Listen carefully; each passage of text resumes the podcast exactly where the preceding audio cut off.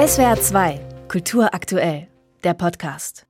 Das Gesundheitssystem in Deutschland ist überlastet bekanntermaßen, wenn es durch eine Pandemie nicht gerade überfordert wird, vielleicht gerade noch so an der Belastungsgrenze. Ein Problem ist der Personalmangel und da fällt als Lösung oft dieses eine Wörtchen Migration. Die Politikwissenschaftlerin Petra Bendel sitzt im Sachverständigenrat für Integration und Migration. Wie dramatisch ist denn die Mangelsituation im Gesundheitswesen, wenn wir mal nur auf das Personal schauen? Ja, ohne Zuwanderung von Fachkräften in das deutsche Gesundheitssystem stünde unsere Gesundheitsversorgung längst vor dem Kollaps. Wir sehen das bereits heute. 22,5 ähm, Prozent der Fachkräfte im Gesundheitswesen eine Einwanderungsgeschichte haben. Das sind 940.000 Personen von insgesamt 2,4 Millionen Menschen, die da tätig sind. Und bei den Ärzten sind es 27,3 Prozent und bei den Altenpflegerinnen sogar über 30 Prozent. Können Sie denn sagen, wie viele Arbeitskräfte dann konkret fehlen?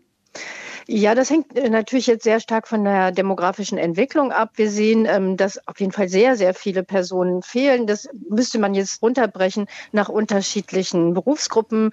Wir sehen aber, dass der Anteil der Zugewanderten im Gesundheitswesen tatsächlich auch steigt in den vergangenen Jahren, obwohl hier hohe Einstiegshürden vorliegen. Denn diese reglementierten Berufe verlangen ja Anerkennungsverfahren und Nachqualifikationen, die oft sehr schwierig, intransparent und langwierig sind. Sie sagen, der Anteil steigt. Dennoch die mhm. Frage, wo denn die Haupthindernisse dafür liegen, dass bislang nicht mehr Menschen mit Migrationshintergrund im deutschen Gesundheitswesen arbeiten.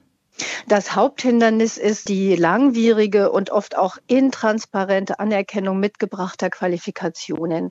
Einige Berufe äh, gibt es gar nicht in anderen Ländern, wie etwa den Beruf der Altenpflegerin. Hier muss man eben Qualifikationen beibringen, man muss nachqualifizieren. Oft sind die Nachqualifikationen nicht passgenau. Hinzu kommt natürlich die Schwierigkeit, die Sprachkenntnisse gleichzeitig zu erwerben, die besonders wichtig sind im Gesundheitswesen, wo man ja mit Patientinnen und Patienten zu tun hat. Und und wir vom Sachverständigenrat schlagen auch vor, hier besser die Anerkennungsverfahren in, unter den Ländern zu koordinieren, denn die Länder sind dafür zuständig und die Verfahren sind oft nicht kompatibel.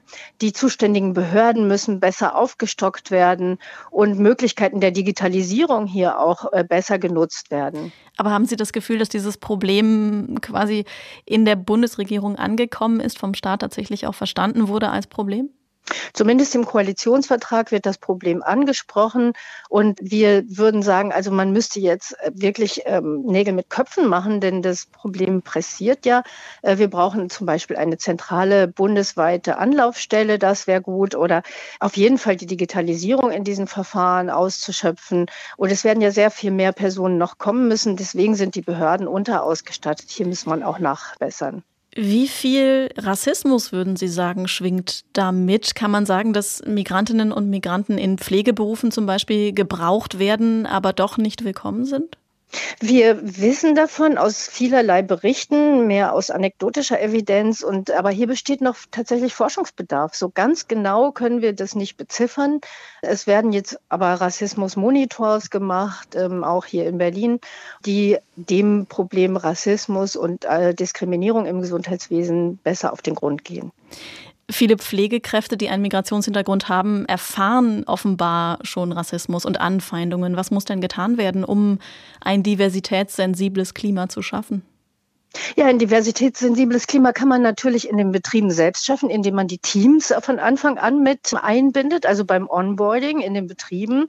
Äh, man muss aber auch sehen, dass die Frage eine, eine Migrationsentscheidung oftmals eine Lebensentscheidung ist, eine Familienentscheidung. Und so müssen wir stärker nicht nur die Betriebe, sondern auch das ganze Umfeld, die Kommunen mit einbinden, etwa runde Tische schaffen mit Pflegeschulen, mit Wohlfahrtsverbänden, die über Lösungen nachdenken, auch für Eingewanderte, nicht nur für die Person selbst, sondern auch für eingewanderte Partner, Partnerinnen und Familien. Die Frage Kita-Plätze, denn vier Fünfte der Fachkräfte, die da einwandern ins Gesundheitswesen, sind Frauen. Und eine Migrationsentscheidung ist damit eben auch eine Familienentscheidung, die äh, verlangt, dass man eben auch das Umfeld viel besser einbindet, damit die Personen nicht nur kommen, sondern auch gerne bleiben. SWR 2 Kultur aktuell. Überall, wo es Podcasts gibt.